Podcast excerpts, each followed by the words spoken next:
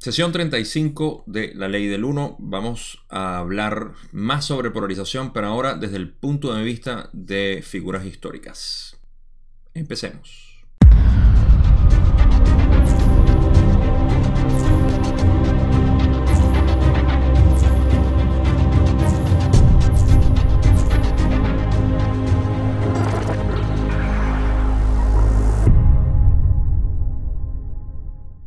Esta sesión es bastante corta, así que la podemos cubrir en un solo video.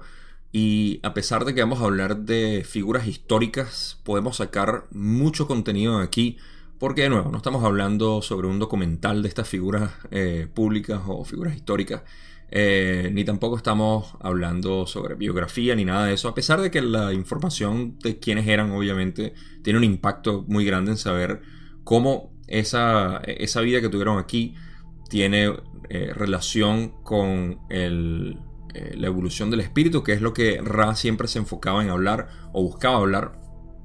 Y de ahí podemos sacar muchísimo contenido para nosotros mismos, porque como vamos a ver, todo es básicamente el, mismo camino para cada uno de nosotros. Así que con esa información siempre podemos eh, ver, y ese es mi objetivo también, poder interpretar esto de una manera que les sirva a ustedes y me sirva a mí también para poder ver mejor la perspectiva de lo que es nuestra evolución espiritual o de alma o como la quieren ver, simplemente nuestro crecimiento o expansión de conciencia en todas las dimensiones y densidades. Así que con eso en mente, vamos a empezar con la primera pregunta que tenemos de Don, que en realidad es una afirmación diciendo, quisiera decir que para nosotros es un gran privilegio estar haciendo este trabajo y esperamos formular las preguntas de modo provechoso para los lectores de este material. He pensado que en esta sesión sería útil analizar los efectos sobre los rayos de los centros energía de diversos personajes célebres de la historia, para ayudar a comprender la forma en que el catalizador de la ilusión produce el crecimiento espiritual. He confeccionado una lista que creo que podríamos utilizar para examinar los puntos fuertes del funcionamiento de los catalizadores sobre estos individuos, comenzando por el que conocemos como Franklin D. Roosevelt. ¿Podrías decir algo sobre esta entidad? Y antes de empezar, quiero decir, eh, como siempre, dándole eh, todo mi reconocimiento a Don por hacer este tipo de preguntas. Eh, y sobre todo, fíjense como dice que, primero que dice que es un gran privilegio hacer el trabajo, lo cual demuestra su humildad de, corazón. Em, y lo otro es que dice que espera que esto sea útil para otros. O sea, pueden ver la dirección de Don en este sentido, de querer sacar contenido que sea útil para el lector, que sea útil para nosotros en esencia, porque nosotros, como vamos a ver en la sesión 37, que voy a hacer una, una parte especial en cuanto a, lo que es el material de Ray, la ley del uno, los libros, el contenido. Eh, esa era la dirección que él, eh, tenía. Quería siempre que, los lectores se pudieran beneficiar de esto, ¿no? Así que no era algo personal, era completamente eh, desapegado, ¿no? Y, bueno, nada, cada vez que puedo aprovecho para darle un reconocimiento a Don por todo lo que hizo y por lo que continúa haciendo desde donde sea que esté. No sabemos dónde está. Así que em, la pregunta es cómo estos, em, estos personajes históricos que tenemos bastante conocimiento de lo que, eh, de lo que eran, ah, afectó lo que eran los centros energéticos, activación y todo esto, ¿no? Y ahora Don, em, o Ra, mejor dicho, al menos no dije Ron, eh, Ra dice, ah, no creo que Ra ya lo tenía aquí, no, ese era Don. Ok, Ra dice, cabe advertir que al hablar de personajes célebres entre ustedes existe la posibilidad de que la información se considere específica de una entidad, cuando en realidad el diseño general de la experiencia es, en gran medida, idéntico para todas las entidades.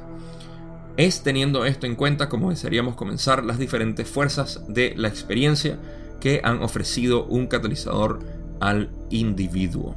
Ok, ahora vamos a pasar a hablar de lo que es Roosevelt pero al principio tenía que hacer una aclaración como siempre. Es decir, que a pesar de que vamos a hablar de personajes históricos eh, entre nosotros, existe la posibilidad de que la información se considera específica de una entidad, como que, bueno, eso le pasó nada más a él porque es así, no, o sea, existe un esquema, y es lo que es el principio del video, que todos estamos siguiendo, ese camino, ¿okay? Todos vamos en camino a la unidad, nadie está en camino a otro lado, ¿okay?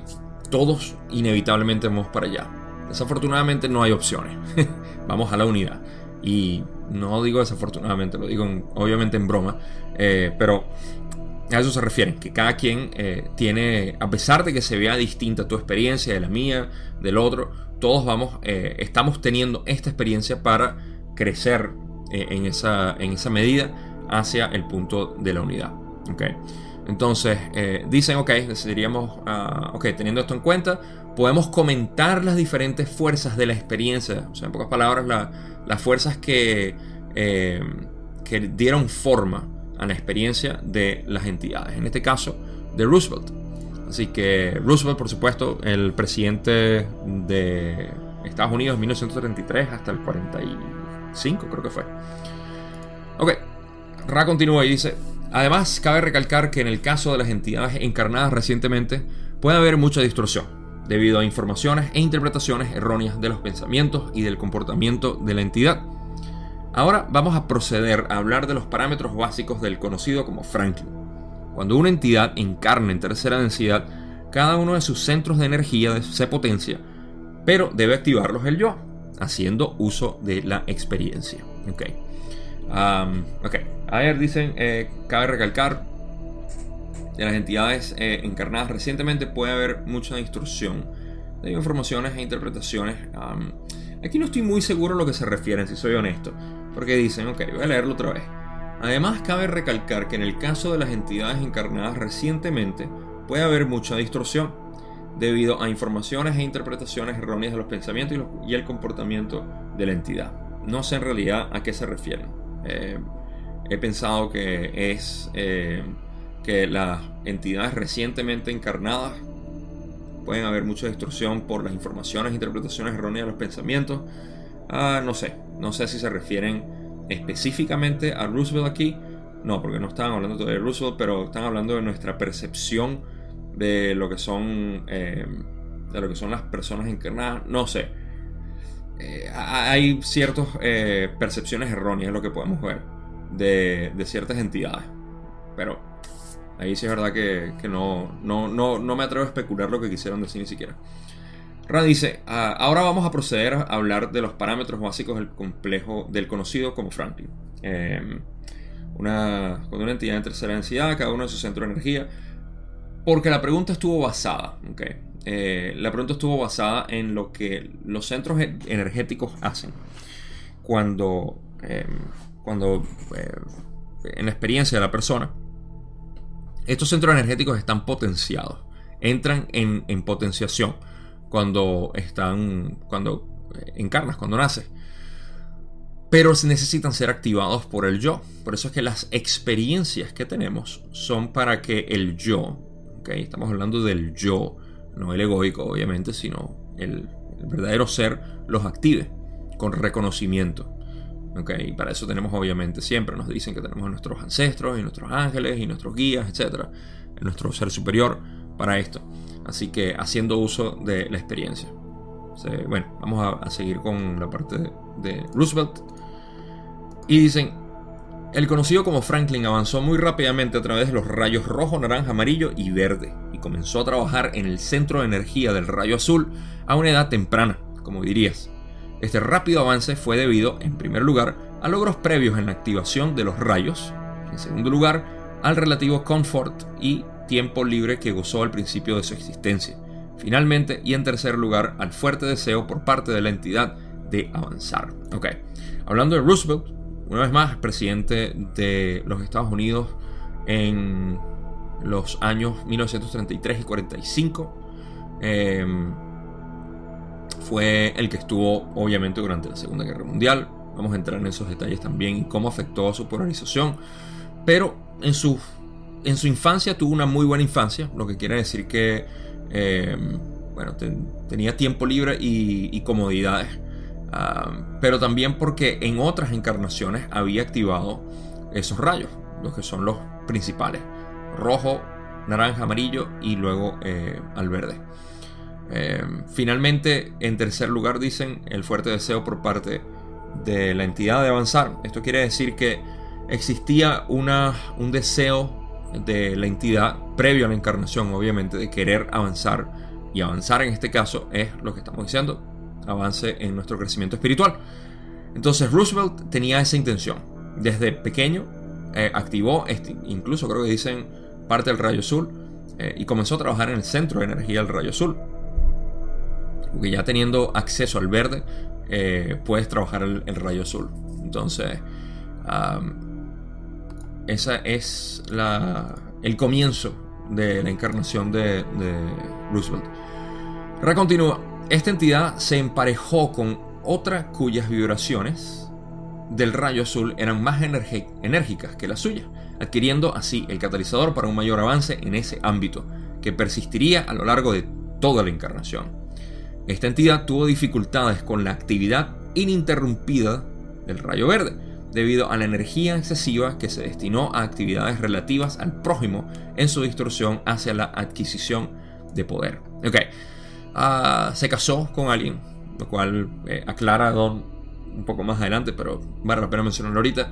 Eso es lo que dicen con que se emparejó. Su esposa tenía vibraciones de rayo azul eh, superior a las, de él y lo ayudó en eso también. Ah, y es algo que persistiría durante toda la encarnación. Esta entidad tuvo dificultades con la actividad ininterrumpida del rayo verde debido a la energía excesiva que se destinó a las actividades relativas al prójimo en su distorsión hacia la adquisición de poder, lo cual fue su orientación como político o como una persona trabajando para el gobierno. Eh, obviamente eh, se crean estas distorsiones de poder, que es eh, en tu condicionamiento de tu sociedad, tu cultura, tus grupos, tus gremios, tu, tu universidad, qué sé yo. O sea, lo que te define aquí como un ego termina siendo una orientación distinta a la que el programador el aspecto tuyo programador decidió tener aquí. Entonces tuvo dificultades en em, la, actividad ininterrumpida del rayo verde, o sea, no pudo eh, activar mucho el rayo verde por esas distorsiones hacia poder, que eran natural pues en su, em, en su línea de trabajo. Ra continúa. Ello afectó al vehículo físico, como puedes decir, la limitación del movimiento de una parte del vehículo físico. Ok, creo que lo leí bien. Ello afectó al vehículo físico, como puedes decir. La limitación del movimiento de una parte del vehículo físico le abrió una vez más la oportunidad de concentrarse sobre los aspectos más universales o idealistas, digamos, del poder. Esto es el uso no abusivo del poder. Así, al comienzo de una acción bélica, esta entidad perdió parte de polaridad positiva debido al uso excesivo de las energías de los rayos naranja y amarillo a expensas de las energías rayos verde y azul, pero después recobró la polaridad gracias a los efectos catalíticos de la dolorosa limitación del complejo físico. La respuesta es larga, como pueden ver. Ah, la, la decisión. Él venía muy bien de infancia y se distorsionó en su línea de trabajo o su orientación hacia la política y eh, el gobierno, etc. Y esa orientación ah, lo desvió de su camino de activar el rayo verde. Entonces, en ese momento en el que se había desviado, ocurre algo que vamos a discutir un poquito más adelante, eh, en el cual le afecta eh, el polio, que es lo que le dio, y lo dejó paralizado de las piernas para abajo. Creo que esto fue ah, en los años 20, si mal no recuerdo. Em, como 10 años antes o una década y pico antes de, eh, de que se, eh, se, se, graduara, iba a decir, que ganara la presidencia. entonces, eso fue lo que, lo que causó lo, lo, del vehículo físico. Puedes llamarlo karma de alguna manera. Y esto lo ayudó a concentrarse en los aspectos más universales e idealistas del poder. O sea, del amor, en realidad. Eso es lo que están diciendo, que en vez de seguir con esa limitación o, eh, orientación hacia el poder, esto lo ayudó ahora a concentrarse más en lo que es el corazón. Menos amarillo, más verde. Así al comienzo de la acción bélica, o sea, cuando comenzó la guerra, esta entidad perdió parte de polaridad positiva debido al uso excesivo de lo que son los rayos naranja y el amarillo, a las expensas del rayo verde y azul, pero después recobró la polaridad gracias a los efectos catalíticos de la, dolorosa limitación del complejo físico, lo cual es una manera de decir que cuando comenzó la guerra perdió polaridad positiva, porque obviamente empezando una guerra y tomando decisiones para la guerra, no hay una manera de, amor incondicional en el cual uno eh, tomar decisiones para la guerra. Y esto tiene que ser polarizado de alguna manera hacia lo negativo. Todas las guerras son en este sentido, y sobre todo desde el mando como él estaba, eh, causan esto. Por más buena intención que haya tenido, lo cual en realidad no me consta lo que haya hecho Roosevelt. Pero eh, sí, o sea, se puede entender el por qué las acciones bélicas lo hicieron perder en parte de eso. Pero esto lo recobró debido a los efectos catalíticos de la, eh, de la enfermedad que tenía, la, condición dolorosa que tenía. Y voy a darles una anécdota mía en cuanto a esto que no es similar, no es obviamente lo mismo, pero eh, es muy similar. Ra dice, continúa. Ah, esta entidad no era de naturaleza belicosa, al contrario, durante el conflicto siguió vibrando en el rayo verde y trabajando con las energías del rayo azul. La entidad que fue su instructora operó también en gran medida durante ese periodo como activadora del rayo azul, no solo para su compañero, sino también en una expresión más universal. Esta entidad polarizó constantemente de manera positiva en sentido universal, mientras que, en un sentido menos universal, desarrolló un patrón de lo que podría llamarse karma, en relación con distorsiones de la relación no amor armoniosa que mantuvo con la entidad compañera instructora. Ahora están hablando de, em, de la esposa. La esposa, como ya dijimos, fue quien lo ayudó a, em, a desarrollar ese rayo azul, comunicación honesta. Em, y esta, la entidad que fue su instructora fue funcionó okay, como activadora, ya lo dijimos, no solo para su compañero, sino también de una expresión más universal. Aparentemente, Eleonor, creo que se llamaba, no estoy seguro. Eh, Roosevelt también ah, utilizó esto, eh, esa potencia que tenía el rayo azul también para una expresión más universal. Eh, otra cosa que sucedió, bueno, a pesar de, fíjense que Roosevelt no era de naturaleza belicosa, o sea, no venía con esa intención o con esa, eh, como George Patton sí lo era. George Patton, como lo discutimos en la sesión pasada, eh, se, él venía con esa orientación belicosa de, querer estar en guerra. Em, y por eso, o sea, durante el conflicto siguió vibrando en el rayo verde y trabajando las energías del rayo azul, ayudado por la esposa. Y otra cosa que dicen es que parece que tuvo... Em, desarrolló un patrón de lo que podríamos llamar karma.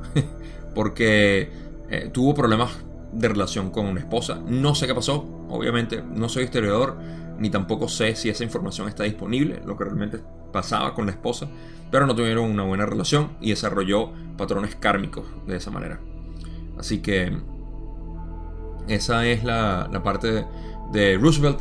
Y la contribución que quería hacer, el, el ejemplo, la anécdota que tenía yo, es que cuando yo estaba entrenando para lo que es powerlifting, que es levantar pesos eh, pesados eh, con barras como una especie de, em, de entrenamiento olímpico, empecé a desarrollar problemas en mi zona lumbar, en mi espalda, en toda la espalda en general, pero más que todo la zona lumbar, mis caderas. Y eso hizo que yo dejara, o sea, no, pude seguir, por más que, que quisiera de todo tipo, eh, y siendo yo entrenador también, o sea, fue muy frustrante para mí poder tener que pasar por ese proceso de dejar algo que me fascinaba, que me encantaba. Eh, pero tuve que dejarlo porque eh, no, me, no me beneficiaba. Y ahora, luego de un tiempo, puedo ver cómo eso pudo haber sido desarrollado para yo dejar una, um, un hobby, porque ni siquiera una carrera, un hobby que tenía que no me iba a llevar a, a mi crecimiento, mi desarrollo o mi evolución espiritual. Y ahorita lo puedo ver con mucha más claridad.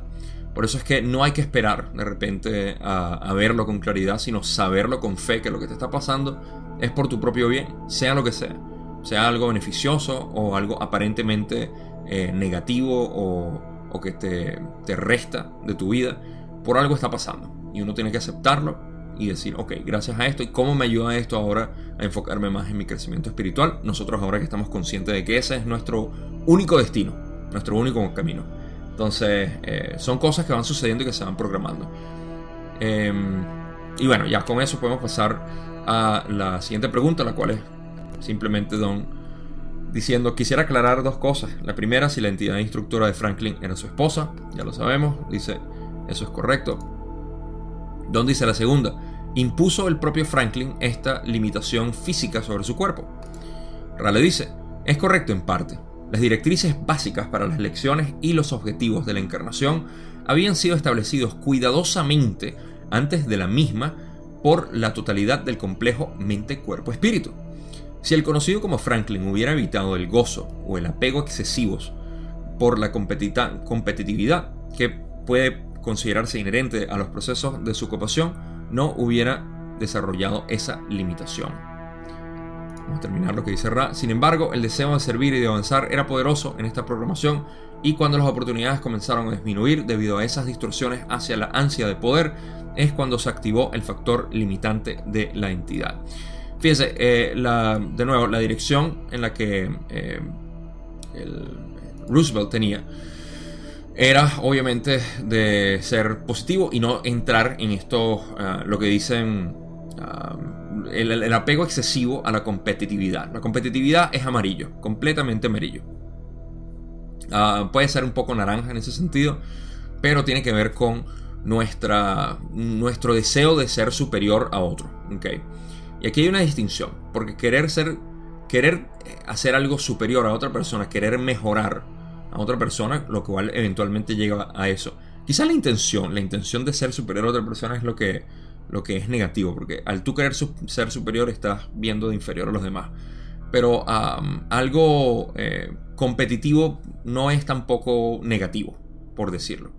Em, y, y, tiene que ver con eso. O sea, si quieres mejorar, y mejorarte a ti mismo, porque para eso la competitividad es bastante útil, para mejorarte a ti mismo. Em, que, por ejemplo, y de nuevo, creo que este ejemplo lo puse hace poco, sobre eh, Gary Kasparov, que el jugador de ajedrez más conocido, aparte de Bobby Fischer y otros, em, pero Gary Kasparov era, era conocido, al menos para mí, como una persona que era muy competitiva, pero lo hacía desde el punto de vista de él. Utilizaba el ajedrez para ver, ok, cuáles son los errores que yo cometí. Eh, no lo veía en la otra persona, ni se proyectaba en otra persona como superior, ni nada. Y me encantaba, como siempre decía, que eh, él ganaba porque cometía menos errores que el oponente. Así de simple. Y, es eso, o sea, es una manera muy hermosa de ver lo que es la competencia. Entonces, en este caso es lo que dicen el apego, gozo y apego excesivo. Eh, apego excesivo es como querer buscar mucha competencia porque te estás desvirtuando de lo que tú realmente eres. Estás buscando a otra persona para tú medirte y ver quién eres. Y el gozo es el de derrotar a alguien, de encontrar eh, placer en derrotar a otra persona. Eso sí es negativo, porque te estás sintiendo superior a la otra persona, estás controlando, estás, estás en dominio. Y, eso de nuevo es muy amarillo. Entonces, eh, debido a eso, si no hubiese tenido eso, no hubiese desarrollado esa limitación del polio, lo cual, una vez más, es algo que nosotros mismos nos vamos agregando. Y em, el deseo de servir y avanzar era muy poderoso esta programación y cuando tuvo las oportunidades de disminuir debido a esas instrucciones de ansia, fue que se activó el factor limitante de la entidad. Lo que quiere decir que cuando em, estaba muy desmedido por esta competitividad, fue que em, el ser superior en realidad fue quien dijo, hey, es hora de activar esto. Y, lo, usó bastante bien, como podemos ver, porque eh, tanto el dolor, y por eso es que yo digo, o sea, muchos de, los catalizadores que nos vienen, si no los procesamos mentalmente eh, y los direccionamos hacia nuestro camino, eventualmente entran al cuerpo físico y se manifiestan como enfermedades. Otro. Em, otra.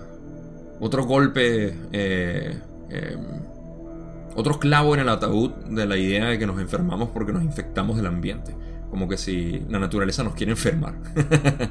Ah, una de las cosas que, debemos agradecer muchísimo del año pasado es que nos enseñó bastante en realidad de dónde vienen las enfermedades y qué es la naturaleza como tal. Nosotros no nos enfermamos de otras personas, ni de otros animales, ni de otras... O sea, nos enfermamos por nosotros mismos en realidad. Yo sé que eso a muchas personas le puede sonar agrio y extraño, pero es la verdad. Es lo que afortunadamente ha salido a flote y sabemos que ahora nosotros somos los que tenemos el control de nuestra eh, salud y no otras personas. O no en temor de otras personas que me puedan infectar. Lo cual ahorita es muy prevalente, pero estamos creando dos mundos distintos. Y la pregunta es a cuál queremos pertenecer. Si queremos pertenecer al viejo mundo con sus eh, convicciones antiguas o al nuevo mundo donde tenemos obviamente eh, responsabilidad y humildad por lo que estamos haciendo. El nuevo mundo eh, es el que se está desarrollando y es la, la, Tierra 4D, 5D que hablan. Eh, y gracias a eso es que estamos en este despertar de conciencia. Pasemos a una nota mucho más alegre que es Hitler. Don pregunta, y van a decir por qué, por qué, por qué es Hitler tan alegre. Ya van a ver por qué. Don dice, quisiera recibir el mismo tipo de información respecto a Adolf Hitler. Adolfo, que ya has proporcionado en parte. No es necesario que repitas lo que ya se ha dicho. ¿Podrías completar esa información? Ra dice, tenemos cierta dificultad para hablar del que llamas Adolf, debido a la confusión considerable presente en los patrones de vida de esta entidad, así como a la gran confusión que acoge todo intercambio de información sobre ella, sobre Hitler en este caso. Vemos aquí un ejemplo de alguien que al tratar de activar los rayos de energía superiores, pero careciendo todavía de la clave del rayo verde, se excluyó a sí mismo de toda polarización, tanto positiva como negativa. Ok, dos cosas que sacar de aquí. Voy a hacer primero eh, un encabezado, que fue lo que Ra dijo también, voy a hablar de eso, y después de la parte eh, de los centros energéticos. Que es a lo que realmente, eh, a lo que va esta sesión. Ra dice, tenemos dificultad de hablar del que llamas Adolf porque hay una confusión muy grande. Y eh, esto es debido a lo que sucedió con Hitler. ¿Qué pasó? Eh, primero que eh, lo que pasó lo vamos a explorar ahorita. Pero lo, que sigue sucediendo, que es la dificultad que ellos dicen, es la confusión considerable presente en los patrones de, de vida, así como la gran confusión que hay entre hablar de Hitler en pocas palabras. Porque Hitler es conocido ahorita eh, quizá el, símbolo o el emblema de lo que es la persona más malvada del mundo. Y se usa, o sea, claro, se ganó su, su, derecho ahí Hitler por todas sus acciones. No estoy diciendo que no, eh, obvio. Pero una de las cosas que es eh, desafortunada en limitación de percepción, obviamente, de nuestra sociedad, es que hay, eh, sí hay, por supuesto, una, una demonización muy grande contra Hitler, por buenas razones, una vez más, pero existe mucho odio en vez de eh, comprensión y aceptación. Existe mucho odio sobre Hitler. Ahora les voy a poner otro ejemplo que van a ver los cínicos, metafísicamente cínicos, que esta ignorancia nos hace tener. Tenemos a Genghis Khan, a quien ya sabemos por el material de Ra que se polarizó y se graduó por el camino negativo a cuarta densidad. Genghis Khan no los voy a comparar, porque hay gente que dice, bueno, Hitler mató más gente. O no sé, no, sé quién mató más gente, yo creo que Hitler. Pero en cualquier caso, esto no es una cuestión de cantidad, porque no se refiere a eso. Y tampoco es una competencia, de decir quién es más que otro obviamente, o sea, si queremos ver quién es más, o sea, sabemos que Genghis Khan le ganó a Hitler. o sea, se graduó. Entonces, la pregunta es esto, o sea, Genghis Khan, ok, sí es una persona malvada y todo, pero existen muchísimos, pero muchísimos em, historiadores, departamentos, escuelas de pensamiento, que eh, se enorgullecen de hablar de Genghis Khan.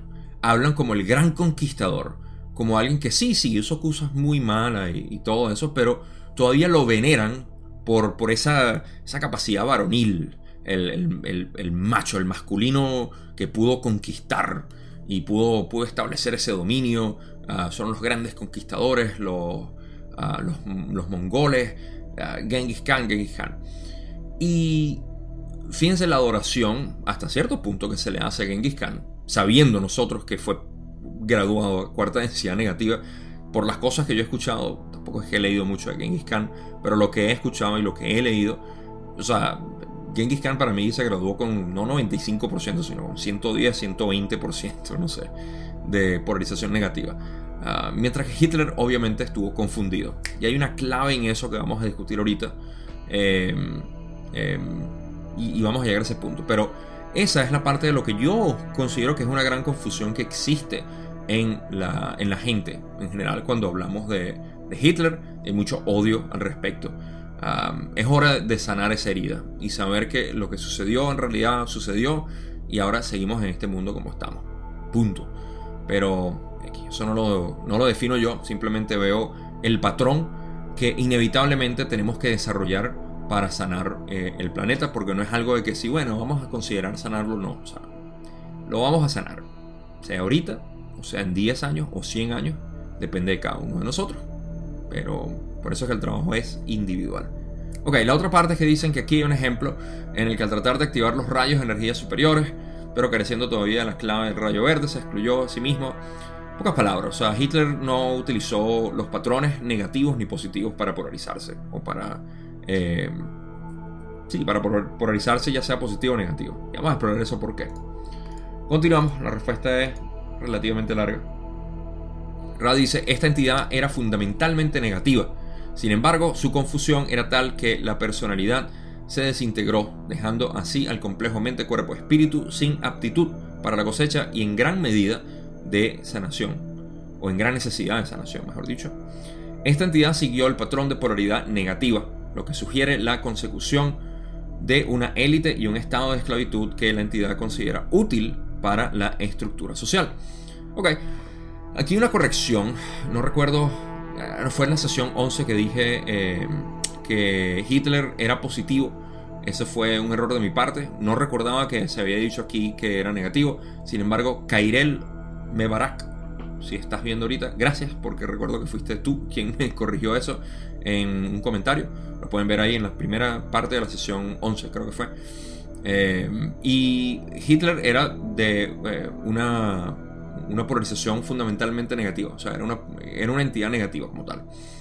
Y esa confusión era tal que la personalidad se desintegró, porque eh, cuando creó estos patrones de vida aquí, eh, y ya vamos a ver el por qué, eh, su personalidad se desintegró. Personalidad, estamos hablando de los rayos energéticos, los centros energéticos bajos, rojo, naranja y amarillo, que es lo que nos define a nosotros como personalidad, se desintegró y así lo dejó sin aptitud para la cosecha.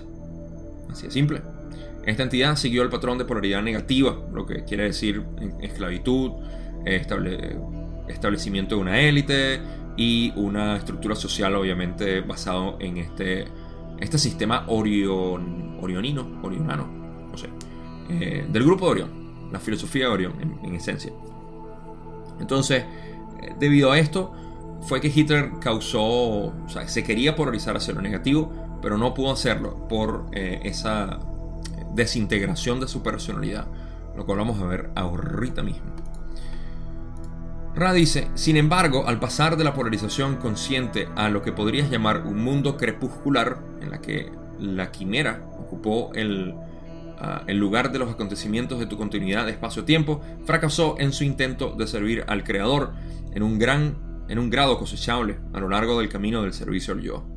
Así vemos la locura que puede surgir con frecuencia cuando una entidad trata de polarizarse antes de poder integrar la experiencia. Ah, aquí, por supuesto, estamos hablando ya de la parte de Hitler en lo que.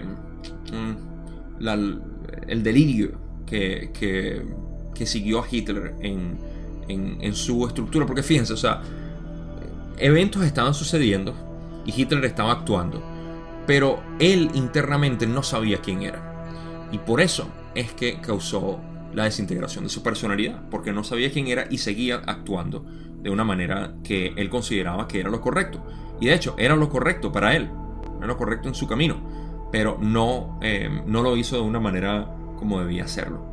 Entonces, por eso es que dicen que eh, estuvo, en pocas palabras, hablan mucho mundo crepuscular, lo que podríamos llamar el mundo crepuscular, en la que la quimera ocupó, o sea, todo esto en realidad es para decir que eh, falló en su intento de, de polarizarse hacia lo negativo por todas estas instrucciones que tenía. Y eso lo llevó al delirio, en pocas palabras. Y eh, dicen, así vemos la locura que puede, o sea, como ejemplo, eh, que puede surgir con frecuencia cuando una entidad trata de polarizarse antes de poder integrar la experiencia, lo cual me va a llevar a quizá el punto más importante de toda esta sesión. Vamos a terminar lo que Ra dice al final de la respuesta. Dice, en comunicaciones precedentes hemos aconsejado y sugerido prudencia y paciencia. Y así volvemos a hacerlo al emplear a esta entidad como ejemplo de la apertura demasiado precipitada de polarización sin la debida atención al complejo mente-cuerpo-espíritu sintetizado e integrado. Conocerse a sí mismo es asentar las bases sobre un suelo firme. Esto es la parte más fuerte. Creo que hay algo que se me escapó en cuanto... ¿O será que en la traducción a español no está aquí? Creo... Voy a revisarlo rápidamente porque creo... Sí, no sé si no está incluido. Ah, pero hay una parte donde dicen... Esa parte es importante para hablar de lo que... Siente que no, no, esto no era. Escoge intercambio entre información sobre ella. Ah, aquí, en esta sesión, es donde hablan. Eh, y no lo. No está, no está en español o no lo leí bien. Pero en cualquier caso, hay una parte donde dicen. Eh, que había hecho esto. Hitler había hecho, antes de terminar la parte, que es lo que me parece lo más importante, uh, Hitler había, eh, había intentado hacer las cosas con la intención de, ayudar a, a, la sociedad. En pocas palabras, él había, eh, él había hecho lo que estaba haciendo porque pensaba que iba a ser de beneficio para la gente. Cuando eres negativo, no puedes tener eso. Cuando eres negativo, no puedes estar pensando en otras personas, no puedes pensar que vas a ayudar a alguien. Eso es una... es como querer ayudar a, alguien religiosamente, como muchos, muchas personas religiosas lo han hecho, al decir, por ejemplo, mira, vamos a quemarte en la paila porque como no te has dado cuenta de que estás pecando y estás haciendo mal, de repente con esto, esta es tu última redención, así que vamos a quemarte. Buena intención, de querer ayudar a una persona quemándola. o sea, hay un problema ahí muy fuerte. Y la confusión que se va a generar de querer ser positivo haciendo algo brutalmente negativo eh, va a ser muy fuerte cuando mueras. O durante tu encarnación también puedes vivir con muchos problemas. Hitler pasó por lo mismo, debido a esto. Y también, obviamente, a no reconocerse a sí mismo, lo cual lleva a la última parte. Ah, me molesta un poco que en español no haya estado esa parte, eh, donde dicen específicamente, ah, si, lo, si lo consigo lo pongo en un comentario para no seguir quedándome aquí. Eh, y, y si no, hago una traducción de esa parte, pero creo que quizá me la salté yo, voy a poner responsabilidad en mi parte. Pero en cualquier caso, la última parte que están diciendo, que es lo que me parece muy importante, siguiendo la idea de Hitler, cuando Hitler eh, se, eh, se, confunde y llega a ese punto es porque no reconoció a su ser. Y por eso Ra está diciendo aquí, en comunicaciones anteriores hemos aconsejado y sugerido prudencia eh, sobre lo que es activar tus centros de energía superiores sin haber integrado, balanceado, sintetizado los inferiores. Conocerse a sí mismo es asentar las bases sobre un suelo firme. Esto quiere decir que si nosotros, por ejemplo, ah, queremos polarizarnos hacia lo positivo, porque nos dimos cuenta de un despertar espiritual o, lo que sea, una eh, experiencia mística, nos damos cuenta que, wow, el universo existe, somos uno, eh, quiero ayudar a la gente, pero no te has reconocido a ti mismo y no te has aceptado, mucho menos a ti mismo. Y te desvives por otras personas y dices, no, quiero hacer esto, quiero hacer esto, quiero ayudar a las otras personas y quiero eh, ser amoroso. Y eso lo haces a las expensas de quién eres tú. Y voy a poner un ejemplo. Imagínense que en mi despertar espiritual yo haya decidido, no, yo tengo que, eh, tengo que irme para la India o para para África o los países eh, hispanos, qué sé yo, donde hay eh, mucha miseria y voy a ayudar porque ese, tengo una intención positiva en hacerlo. Eh, pero no sé si es genuina, porque no me conozco, no sé quién soy yo, todavía.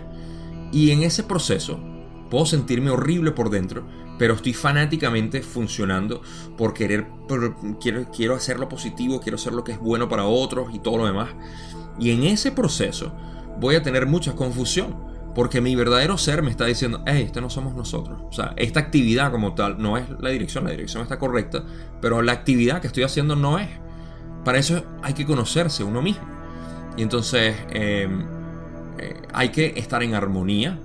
Dicen algo de armonía, no lo dicen aquí, pero eh, uno tiene que estar en armonía como tal para poder eh, ayudar de una manera natural, genuina y espontánea. Entonces, por eso es que el reconocimiento del ser, hay que decir, ok, quién soy y, de qué manera me gusta ayudar, de qué, de qué manera me gusta ser. Y de esa manera es que se, no, no hay esta confusión y no hay problemas grandes, porque se puede generar muchos problemas, como ellos dicen, de, relación entre el ser y el, el que quiere ser, ¿no? Entonces, bueno, aquí podemos elaborar muchísimo, pero lo voy a dejar para las conclusiones porque esa es la parte más, más adecuada de esta sesión en la que puedo elaborar, que sea de manera práctica como siempre para, para ustedes y para mí también.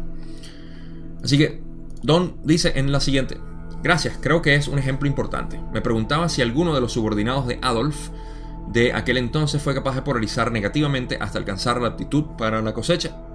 Ra dice, Solo podemos nombrar a dos entidades que podrían ser cosechables en sentido negativo, pues otros continúan todavía encarnados. A una de ellas la conoces como Hermann Göring, la otra como preferiría o prefería llamarse Himmler. Aquí estamos hablando de eh, Hermann Göring, quien para mí era mucho más brutal que Hitler. Ah, no sé por qué, siempre me dio esa, esa impresión. No me pregunten por qué, porque yo tampoco fui un historiador de estar leyendo mucho de ellos pero lo que supe y lo que vi, eh, por alguna razón Hitler me pareció una persona desquiciada, lo cual no es lo mismo que una persona diabólica. Eh, y hay su. Sí, mucha gente puede decir, bueno, pero estás diciendo que Hitler no fue diabólico. Dependiendo de la definición.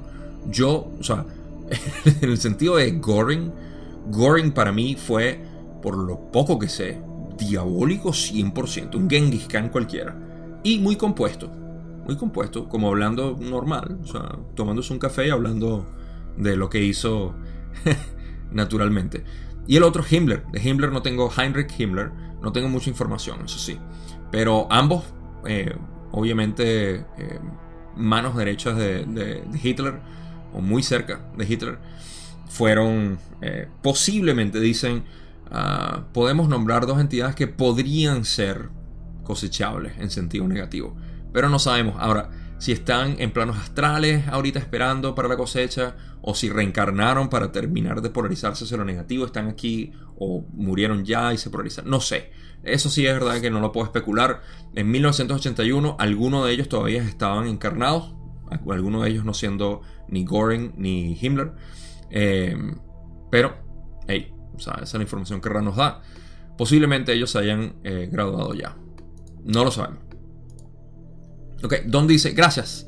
Hemos hablado anteriormente de Abraham Lincoln como un caso prácticamente único. Es posible que nos digas por qué un ser de cuarta densidad utilizó el cuerpo de Abraham Lincoln, cuál era su orientación y cuándo se produjo este hecho en relación a las actividades que tuvieron lugar en la sociedad de esa época. Rale dice, como siempre, sí, es posible. Don le dice, ¿les parece que sería útil para los lectores saberlo? Ra le dice, debes formular tus preguntas según tu propio discernimiento. Ah, este es, esto es lo que hace el contacto de Ra algo tan, eh, tan perfecto. Ya no voy a decir perfecto, tiene, tiene sus detalles, pero puro, eh, cristalino en realidad. Ra nunca responde a algo que saben que puede ser malinterpretado. Primero dicen, es posible que puedas hablar de esto y ellos dicen, sí, es posible. Pero no empiezan a hablar. Porque si empiezan a hablar de eso, están hablando sus opiniones. Y ellos lo que quieren es responder directamente lo más preciso posible y con un valor hacia la evolución espiritual, las respuestas, o las preguntas, mejor dicho, de Don. Y por eso Don dice, ¿es posible que puedas hablar de ta, ta, ta? Y Ra dice, claro, es posible. y después, a, mí me da risa por cómo se, se elabora la conversación, ¿no? Parece que fuera... Eh, no es como una conversación humana en la que uno entiende más o menos la, la intención de la pregunta. e, incluso en, en, términos humanos, y bueno, para, antes de decir eso, después eh, Don le pregunta que si le parece, si a Ra le parece que puedan ser productivos, y Ra dice, mira, no sé, eso lo decides tú. Así que si quieres preguntar, pregunta. Pero siempre esperan las preguntas. Digo que en, en conversaciones humanas normalmente, en el coloquio común, común, nosotros hablando, uno puede entender lo que la otra persona quiere preguntar. Pero mientras más avanzado uno está en conciencia, y esto les puede pasar a ustedes, me pasa a mí también con frecuencia, dependiendo de la pregunta que nos hagan. Porque hay personas que pueden de repente preguntarnos, mira, ¿y tú qué opinas de fulano? Y una persona, quizá con una conciencia más baja, ah, se va a poner a lo que nosotros decimos chismear. Bueno, a mí me parece que esto... Pero una persona con conciencia preguntaría si, aún sabiendo que la persona lo que quiere es averiguar de repente qué, opinas de fulano con lo que hizo eh, en su trabajo o en, en, el vecindario o lo que sea. ¿No? Y uno sabe a lo que viene la pregunta. Pero uno pregunta otra vez, ¿A qué te refieres precisamente? Bueno, tú sabes a lo que está pasando. Y una pregunta más específica. Eso es porque ya uno tiene un desarrollo consciente mucho más elevado. Y cuando dicen, bueno, pero mira, lo que quiero saber es qué opinas tú sobre que, no sé, que le montó cacho a, la, con la vecina, a la esposa. O que, no sé, atacó borracho a fulano. Y uno dice, o sea, uno, en vez de entrar en discusiones, uno simplemente dice, bueno, lo que quieras decir, pues no sé, no sé cómo reaccionarías tú un comentario así. Pero eh, ya uno comienza a abstenerse de ese tipo de conversaciones porque uno entiende la irrelevancia de eso. Y por eso es que Ra decía, mira, eh, información eh, transitoria no nos interesa, no las podemos hablar, así que podemos mencionar por encima algunas cosas. Porque están interesados en hablar lo que realmente importa. Y bueno, ok. Pasando, ahora sí, finalmente, Don agarra la, pista y dice, ok, bueno, en ese caso quisiera saber el motivo de la utilización del cuerpo de Abraham, de Abraham Lincoln en ese momento. Y Ra explica, esta va a ser la última cuestión tratada a fondo en esta sesión, pues las energías vitales del instrumento se encuentran muy débiles. Carla estaba eh, muy débil ya en, en términos de energía. El conocido como Abraham tenía extrema dificultad en muchos aspectos y, debido a su dolor físico, mental y espiritual, se encontraba cansado de la vida, aunque sin orientación hacia la autodestrucción. En el año 1853 de tu tiempo, esta entidad fue contactada durante el sueño por un ser de cuarta densidad que se ocupaba de las batallas entre las fuerzas de la luz y de las de la oscuridad, que han sido libradas en cuarta densidad durante muchos de tus años. Ok, vamos a empezar primero por la parte en la que Lincoln, o Abraham, vamos a llamarle Abraham, Abraham estaba muy cansado y con mucho dolor físico, mental y espiritual. Recuerden que hace poco hablamos de lo que era el dolor espiritual. Aquí tenemos un ejemplo. Ah, el dolor físico, no sé a qué se debe en realidad porque no conozco que él hubiese tenido afecciones físicas ah, o cansancio de repente físico. Mental, se entiende porque eh, Abraham estaba en este caso, o en esta época, en, una, en un momento muy fuerte, que era la posible guerra civil, que de hecho se, em, que se estaba em, fermentando y, creo que se llevó a cabo eh, en mucha parte de... Eh, no, no, estoy seguro de las fechas porque sé que obviamente pasó en ese tiempo, ah, pero lo que no estoy muy de acuerdo o no, no estoy muy muy al tanto desde 1853, que fue cuando sucedió el intercambio, que vamos a hablar ahorita. Eh, ¿En qué momento estaba esto de, la, guerra civil entre el sur y el norte aquí en Estados Unidos? Mi historia de Estados Unidos obviamente no es muy amplia porque yo no crecí aquí, eh, no estudié en esta, esta historia y solamente sé por lo que me ha interesado leer o visto un documental o hablado con personas que son eruditos en esto. Eh, y en cualquier caso, el punto es que eh, Abraham estaba muy cansado porque él obviamente era una persona muy buena, muy bondadosa. Eso sí, aquí es adorado, amado eh, en Illinois, en Chicago, que es donde él era. Por eso es que no se han deshecho de la moneda. No tengo ninguna por aquí. Eh, de la, el centavo de aquí, que es el, el penny, que le dicen. Y ruedan por todas partes aquí. Claro, no tienen valor. Ah, pero no se han deshecho de ella porque cuesta más crear una, moneda de esas que, em, que, el valor que tiene en dólares. Porque claro, la inflación lo ha destruido. Pero, ah, adorado, querido aquí, es porque tenía, era una persona muy buena. Y ahí vienen, lo asesinaron como Kennedy. Kennedy, y Lincoln tienen una, eh, unas similitudes eh, metafísicas muy grandes, ah, esotéricas incluso. Cuando hablan de, Hay muchas sincronicidades y similitudes entre ellos muy fuertes. Entre Kennedy y Lincoln, los dos lo mataron. Pero bueno, el punto es que él estaba en mucha congoja, tanto física, mental y espiritual, por lo que él era y quería ver en el mundo, y al mismo tiempo, y lo que quería hacer. Eh, pero también por lo que estaba sucediendo. Se sentía muy cansado. Entonces, eh, por eso, en el año 1853, en un sueño, eh, tuvo esa visita por un ser de cuarta densidad que estaba eh, en esta batalla que hemos hablado ya. Vayan a ver ese video, no me acuerdo cuál es, como siempre. No puedo memorizar todos los, videos, pero es la batalla entre, creo que fue ahorita, sesión 24 de repente, por ahí. Ah, la batalla entre Orión y la Confederación, que solamente se libra en cuarta densidad. De todas maneras, si ustedes han visto todos esos videos, recordarán que he hecho énfasis en al menos otra sesión donde hablo que esto únicamente ocurre en cuarta densidad porque ahí no hay sabiduría o se está desarrollando lo que es sabiduría. Y en cuarta densidad tenemos este tipo de, em, de enfrentamientos con los de Orión, que tampoco han desarrollado la sabiduría para saber que se tienen que abstener si quieren seguir subiendo en conciencia. Entonces, esta entidad de cuarta densidad llegó aquí y en esencia le dijo a Lincoln, creo que esto lo vamos a ir... Em, sí, vamos a, dejar eso para, no adelantarme mucho, pero eso es todo lo que dicen aquí. Esa entidad de cuarta densidad vino que estaba preocupada por eh, la batalla en cuarta densidad entre Orión y la Confederación. Continuamos. Ra dice, esta entidad aceptó el honor de ver de completar los planes kármicos del conocido como Abraham, quien descubrió que esa entidad iba a intentar conseguir lo que él deseaba hacer, pero para lo que no se sentía con fuerza.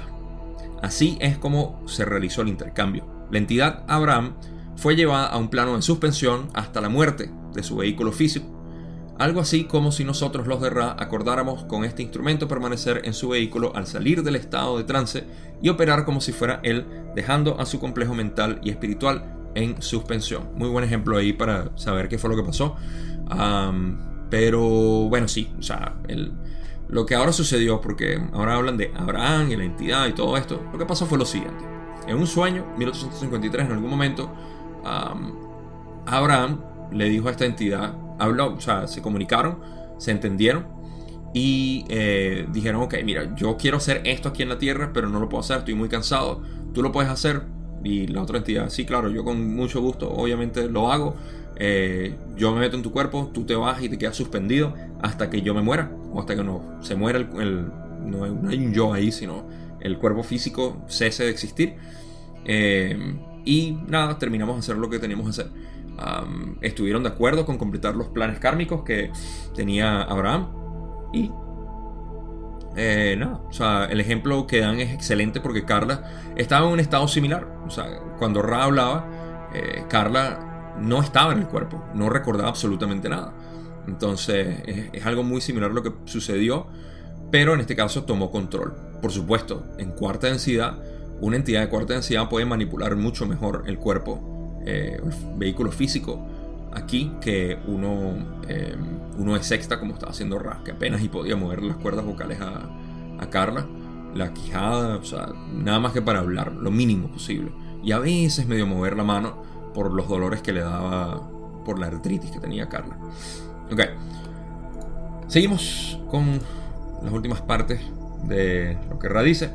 En ese momento las energías planetarias estaban en lo que esta entidad percibió como un gran como un punto crítico, pues lo que conoces como libertad había ganado aceptación como posibilidad, como una posibilidad entre muchos de tus pueblos.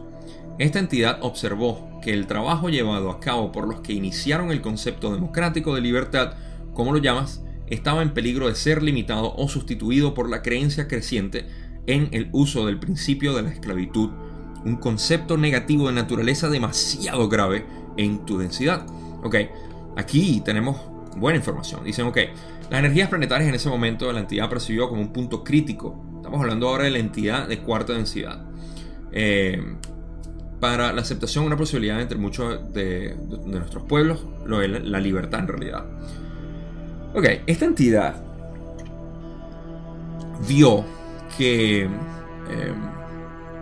aquí hay algo muy fuerte que tenemos que, analizar y ver qué fue lo que sucedió, porque esto definió lo que es la, la historia que conocemos. Muy fuerte. De hecho, nuestra existencia como tal. Así que podemos apreciar el trabajo que se hizo aquí. Ok. Ah, la entidad se dio cuenta de que, em, primero que nada, vamos a ver la historia. Y esto es a grosso modo. Porque, repito, yo no soy un historiador. Pero los Estados Unidos venía de una liberación del yugo británico. La independencia que se creó aquí eh, venía ya casi 100 años de esa independencia y eh, que recientemente acaban de celebrar aquí en julio. y, esta independencia eh, fue para generar libertad. ¿okay? Libertad en muchos aspectos porque el sistema monárquico obviamente estaba queriendo eh, las colonias y todo, era como que bueno, que así vamos a gobernar el mundo. Y Estados Unidos se les paró y le dijo no, no lo vamos a hacer. Y eso es una de las grandes proezas de los Estados Unidos. hay mucha gente todavía que está dolida porque el imperialismo y todo lo demás, pero sabemos que es mucho más complejo de lo que la gente piensa. Eh, no es tan superficial como que los Estados Unidos siempre ha sido malo, tampoco ha sido bueno, simplemente ha sido una piedra angular, les gusta o no. Eh, entonces, eh, esta dirección iba muy bien hasta que obviamente Orión volvió a meter sus manos y, mantuvo sus manos con la esclavitud. Y aquí es donde Lincoln quería, oye, vamos a deshacernos de esta esclavitud, porque no es buena. Y nosotros lo sabemos. Pero muchos en el sur, aquí en Estados Unidos, decían, no, la esclavitud es lo que nos hace a nosotros crecer y no este sistema eh, de sin esclavitud no nos va a funcionar. Y ahí fue donde se desarrolló la guerra. Ahora, em, esta entidad vio la posibilidad que había de nosotros crecer como libres, como pueblos libres, viniendo de todo este yugo de hace miles de años, em, europeo en realidad, y vio el, a la esclavitud como algo, fíjense las palabras que utiliza Ra, eh, en inglés es un poquito de repente más intenso, como lo dicen, em, pero eh, aquí también un concepto negativo, la esclavitud, un concepto negativo de naturaleza demasiado grave en nuestra densidad. Porque la esclavitud es el punto final en el cual se lleva al dominio, control y manipulación de otra persona. No hay una manera, salvo matarla, pero cuando la matas ya eh, terminaste su vida. Eh, pero no hay otra manera más fuerte de manipular a otra persona que directamente decirle, tú vas a hacer lo que yo digo porque tú no eres nadie, tú eres mi esclavo. Tú haces lo que yo digo simplemente porque yo existo. O sea, no hay delirio más grande del ser humano, egoico, que la esclavitud. Y ahorita decimos, obviamente, ah, no, eso ya es del pasado, ya eso no existe. Y sí existe hasta cierto punto porque tenemos esclavitud monetaria. Eh, eso es algo que pudiéramos hablar durante horas en otros, otros videos. la esclavitud monetaria. Porque sustituyeron la esclavitud física con la esclavitud monetaria. Ahora simplemente nosotros hacemos lo que ellos nos dicen por dinero. Eh, pero bueno, se escapa de la harina, se escapa del, alcance de esto, harina otro costal. Eh, hablando de esclavitud, si esto no hubiese sucedido, fíjense lo que hubiese pasado. Los Estados Unidos siempre ha sido, eh, y nosotros lo sabemos en nuestros países, y hasta, hasta Asia llegó luego la Segunda Guerra Mundial, cómo nos, nos americanizaron, cómo nos globalizaron. Y ahí es donde viene la idea del imperio que se odia de los Estados Unidos. ¿okay? Y se detesta con buenas razones, obviamente, porque no queremos un una globalización, no nos interesa, lo han intentado de mil maneras, desde Roma, Napoleón, los británicos aquí también, Estados Unidos lo intentó. O sea, ya basta de eso. Ya. Sabemos que no, no van a globalizarnos. A pesar de que digan que sí, no lo van a hacer. Ya no es posible. En cualquier caso, ah, em, hablando de la esclavitud, si eso se hubiese mantenido, nosotros ahorita estuviésemos esclavos como simplemente una, eh, una especie de adquisición em, adicional. Y les aseguro que no es algo que hubiese sido, bueno, pocas personas hubiesen sido esclavos. No, todos los esclavos monetarios que somos nosotros ahorita, todo el mundo, fuéramos esclavos en jerarquías. Y esto es la jerarquía de Orión. Esta era una de las partes, es la parte, la parte clave de un planeta polarizado lo negativo gracias a la filosofía de Orión. Si eso hubiese sucedido, tuviésemos otro planeta ahorita. Así que gracias a que no sucedió, es que ahorita tenemos un país o un planeta eh, libre en realidad. ¿Ok? No hago más énfasis ahí. Pasamos a la última parte de esta eh, pregunta y sesión en general. Ra finaliza y dice, por tanto, emprendió lo que consideró la batalla por la luz por la sanación de una brecha en el concepto de libertad. La entidad no ganó ni perdió karma por estas actividades, debido a su desapego por cualquier resultado. Su actitud fue siempre de servicio al prójimo, y más especialmente hacia los oprimidos y esclavizados. Obviamente. La polaridad quedó algo debilitada, aunque no gravemente, debido a los sentimientos acumulados y las formas, pensamientos que se crearon por la gran cantidad de entidades que abandonaron el plano físico en el trauma de la batalla. Ok, aquí están hablando de cómo finalizó en esencia todo esto. Eh, eh, estamos hablando de la entidad, a mi parecer, no creo que estén hablando de, de Abraham pre-1853. Estamos hablando de la entidad de cuarta densidad que fue eh, Abraham en ese entonces. Y estamos. Saludos a Yuri por allá. Um, estamos hablando de la entidad que vino aquí eh, a, terminar este trabajo que no, em, no, hubo, no hubo ni pérdida ni ganancia de karma, lo cual es bueno, me imagino, pero sí hubo una pérdida de polarización porque hubo mucha muerte, dolor, angustia, eh, eh, congoja por toda la, muerte, la masacre de lo que fue desafortunadamente la batalla, la guerra civil aquí, que no me acuerdo cuántos, fueron cientos de miles, no sé si millones de personas. Es absurdo, creo que no llegaron a los millones, no sé, no estoy seguro, pero es una cantidad absurda de, de, gente que murió por una guerra civil simplemente por mantener la esclavitud. Así que, en cualquier caso, ahí tenía que haberse eh, creado algún tipo de, de polarización, de, de perder polarización. Y nada, o sea, eso es lo que terminan hablando aquí con respecto a lo de Lincoln. Y quería acotar algo antes de pasar a la conclusión. De hecho, no, pasemos a la conclusión ya, porque esto es parte de la conclusión de esta, pero lo voy a pegar a, a lo que les tenía en cuanto a conocerse a sí mismo. Todo va de la mano. Tenemos un solo camino. Cuando hablaron de la guerra entre el bien y el mal. Bueno, no dicen bien el mal, pero entre la luz y la oscuridad. Sabemos que eso es algo exclusivo de cuarta densidad. Podemos ver que tiene su aplicación para que un planeta como este, eh, evidentemente, pueda polarizarse hacia lo positivo. Es, algo que repercute aquí también. Pero nosotros como seres humanos no deberíamos estar, y esto lo podemos ver como ejemplo a nuestra simulación del planeta aquí ahorita que está polarizándose hacia lo negativo por un lado y positivo hacia el otro. Por eso es que dije que hay dos planetas creándose ahorita, se están dividiendo. Hay dos dimensiones apartándose la una de la otra y lo podemos ver claramente por la división eh, natural que existe, no de nosotros con los negativos o los indiferentes, eh, sino de ellos con nosotros. Porque en esencia, y esto me ha pasado con muchas personas, las cuales eh, desde que yo comencé este, este trabajo es increíble, ¿no? Pero uno, bueno, no podemos ver desde, el, desde Jesús que lo crucificaron porque hacer esto. O sea, al menos aquí no nos están crucificando. Pero eh, la, gente se aleja de uno cuando ven que están, que, uno está loco por hablar de estas cosas, ¿no? Por decir, hey, mira, o sea, todos somos uno. y queremos, eh, o sea, hay, hay entidades eh, extraterrestres que en realidad son interdimensionales, no me gusta esa palabra, ustedes lo saben. O sea, hay, hay tanta desasociación con lo que realmente somos que se genera este, em, este deseo de, de, querer crear una, una diferencia entre nosotros. Y está bien, eso es normal.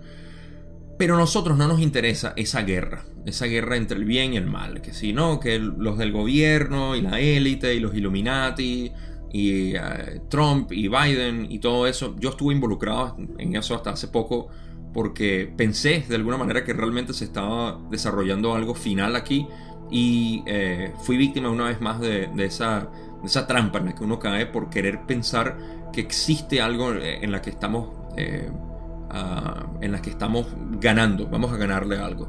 Aquí no le ganamos a nada, estamos por nosotros mismos. Y, por eso es que en referencia a eso, la guerra entre la, oscuridad y la luz ocurre cuando no hay sabiduría. Porque en cuarta densidad es amor y comprensión desvivido, lo cual nos lleva a crear sabiduría. Luego en quinta, ¿saben qué? Ya no nos metemos en esa guerra, no nos involucramos. Eso nos dijo Ra en la sesión, no me acuerdo si fue la 24. No hay, no hay por qué involucrarse de la misma manera nosotros no tenemos por qué, aquí en esta simulación podemos ver y decir, mira, o sea, no me interesa la guerra ni de Orión, ni de nada, o sea, yo estoy aquí por mí. Y por mí sabiendo quién soy, no por mí, obviamente, egoísta. Y eso nos lleva a la parte de la conclusión que quería decir de lo que hablamos, creo que fue en la pregunta 4, 35.4, donde Ra dice que el fundamento de nosotros es conocernos a nosotros mismos y aceptarnos. No sé si dijeron aceptarnos, pero va de la mano ahí. Cuando nosotros nos conocemos y sabemos quiénes somos, el resto se desarrolla naturalmente. No hay por qué decidir ser positivo o negativo. Es conocernos a nosotros mismos y decir, ok, bueno, por lo que soy, naturalmente quiero ser así. O sea, no es una decisión voluntaria, simplemente lo haces y ya, porque te provoca y eso no se sabe a menos de que dejemos fluir. Y para dejar fluir hay que quitarse todos nuestros apegos, la gran mayoría de los apegos. Mientras más nos, nos quitemos estos apegos al yo, a lo que queremos ser, a nuestros pensamientos, nuestras ideas, concepciones, definiciones de nosotros mismos y de otros, del planeta, del futuro, del pasado, todo esto es el trabajo que en realidad yo no lo digo como que es un trabajo forzoso, sino es una revelación del ser. Porque querer hacer algo eh, es, es ir en contra de ese principio chino del daoísmo llamado Wu Wei, que es sin esforzarse, sin, sin forzar, sin, sin provocar, sin querer hacer algo a, la fuerza o con intención de algo premeditado, sino simplemente dejar fluir. ¿okay? Eh, uno, no empuja el agua del río para que vaya más rápido y nosotros ir más rápido. O sea, déjate fluir y vamos a ir bien con la corriente. Y, eso es lo que estamos haciendo. Cuando tenemos ego, estamos tratando de apegarnos a algo que no somos. Y, y de eso se trata. Por eso es que la personalidad se reconoce aquí. Y una vez que nosotros tengamos y reconozcamos esos centros energéticos que nos definen a nosotros particulares, porque si no todos fuéramos lo mismo básicamente. La idea es ver quiénes somos, cómo nos define esto, y eso llevarlo a los centros energéticos superiores. Y en eso, de poder subir esta energía, porque la reconocemos, la llevamos a los centros superiores, y que podemos abrir el corazón, podemos comunicarnos honestamente y podemos entender y vivir en unidad. No se trata de de entender la unidad. Bueno, sí, entiendo intelectualmente lo que es la unidad, porque todas las partículas son hologramas del universo, por ende la infinidad inteligente está... o sea, no funciona de esa manera. Es vivir, cómo vivir, experimentar esa unidad a diario. con eso es suficiente para eh, reforzar siempre lo que siempre les digo, que el trabajo, a pesar de las palabras a veces no me ayudan porque acabo de hablar un concepto de Wu Wei, o el trabajo es algo que uno hace, pero Wu Wei es no hacer, o sea, eh, lo que estamos dejando fluir, lo que estamos revelando es eso, eh, el, no apego. De hecho, si acaso es el no trabajo, el no querer hacer un trabajo hacia mantener nuestras concepciones en la realidad y nada, o sea, dejarnos fluir. Hay muchas otras cosas que podemos hablar de esto, pero hasta aquí lo dejo. Como siempre, gracias, gracias, gracias por ver esto. Ya saben, se les quiere mucho y en la sesión 36 nos vemos porque vamos a hablar de muchos otros temas. Siguiendo todavía sobre Himmler, no crean que nos vamos a escapar de eso, pero también sobre el ser superior que a ustedes les encanta. Así que nos vemos ahí. Chao.